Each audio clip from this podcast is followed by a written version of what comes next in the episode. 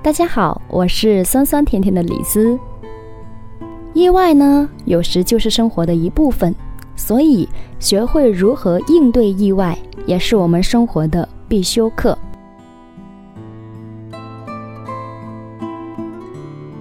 那么今年国庆呢，回老家，发生了一件让 Eleven 和我们都刻骨铭心的事情，就是 Eleven 第一次被反锁了。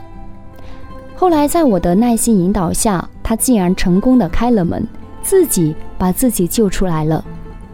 在那一刻，我真的是为他感到骄傲。同时呢，发生这件事情，我看到大家不同的表现，很值得反思。于是我决定把它记录下来，做一个总结。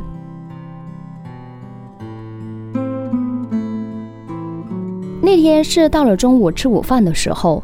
爷爷奶奶和奶奶的两个老同学，他们已经上四楼餐厅吃饭了。那么，Eleven 说他很饱，还不想吃。于是呢，我就准备带他到三楼的客厅来玩。谁知道呢，他先进去了，并顺手把门给关起来了。他在跟我玩游戏呢，还在里面哈哈大笑。我就本能的在外面拿钥匙来开门，可是。无论我怎么转动钥匙，门就是开不了，反锁了。跳出我脑海的第一个词，怎么办？我还没有来得及细想，原本只是想跟我玩游戏的儿子呢，这个时候听到我不停地转动门把手，却怎么也开不了门的时候，他也觉得事情不对了，然后急得哇哇大哭：“妈妈开门，我要出去，我要出去吃饭。”当时。曾经也在我脑海里跳出这样的埋怨：谁叫你把门给关上？这下好了，被反锁在里面了，自作自受了。可是呢，话还没有说出来，门里面的孩子呢，已经急得的哭声变大变尖了。我能够从他的哭声里边感受到他这一刻特别的害怕。于是我知道，我现在马上要做的是安慰他。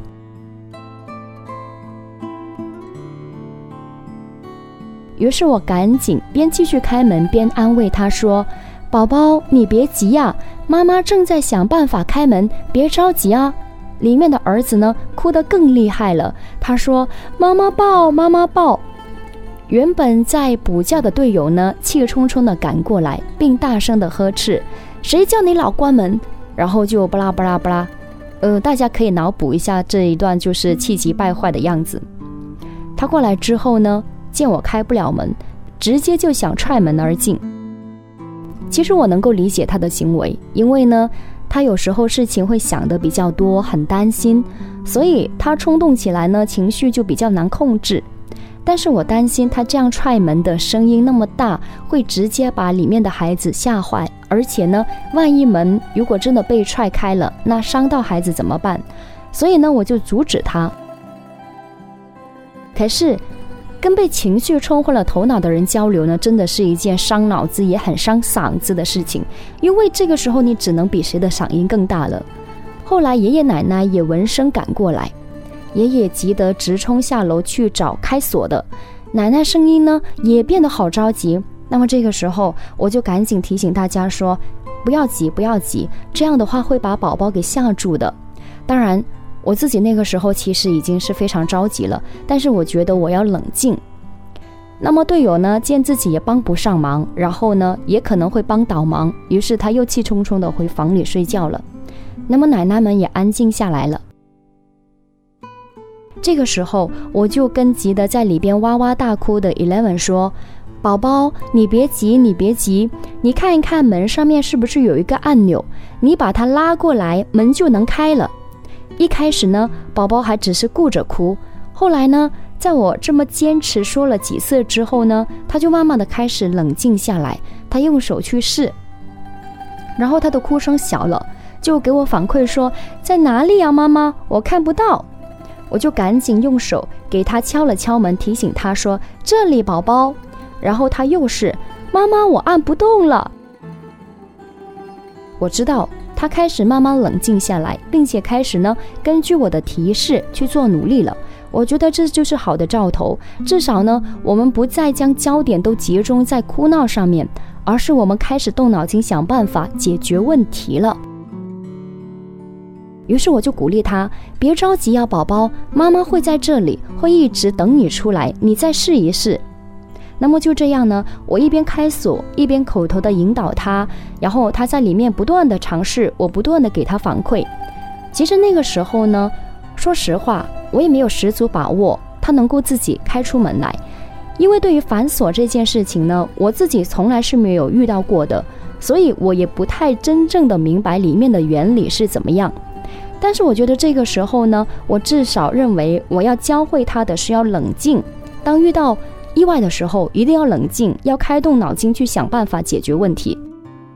不过我心里还总会有一种预感，我就觉得他一定能够自己成功的开门出来。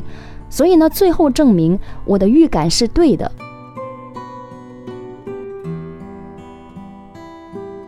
开门的那一刹那呢，我就把他紧紧抱住，然后后面爷爷奶奶呢也很开心的鼓掌，然后叫宝宝上去吃饭。这个时候，他还沉浸在刚刚的恐惧当中，肯定是吃不下的。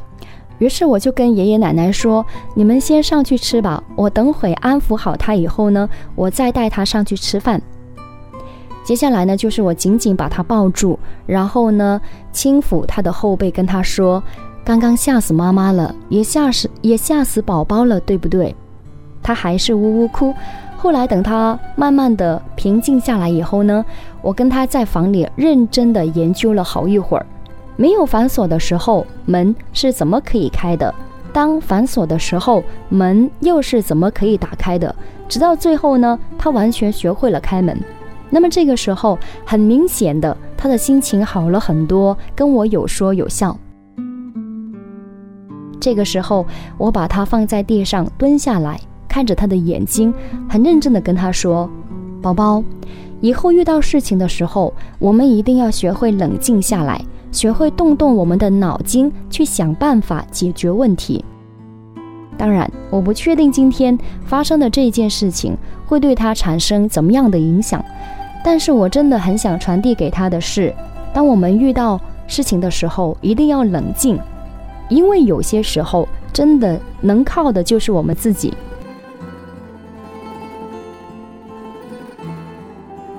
外也是生活的一部分，学会如何应对意外，也是我们生活的必修课。那么之后的某一天中午，我回到家，奶奶突然跟我说：“我那两个老同学都说你对孩子很有耐心。”这样的一句轻描淡写的话呢，足以让我那一刻内心波澜壮阔，因为我常常跟自己说，做好自己就可以了。不要企图获得任何人的认可，也不要尝试改变任何人。但是这一句话从奶奶口中说出来的时候，我还是很开心，因为我的努力别人看得见，我也就更加坚信了我自己的想法。孩子还小，必须要慢慢的教，有耐心的教，日后呢，他一定会越变越好的。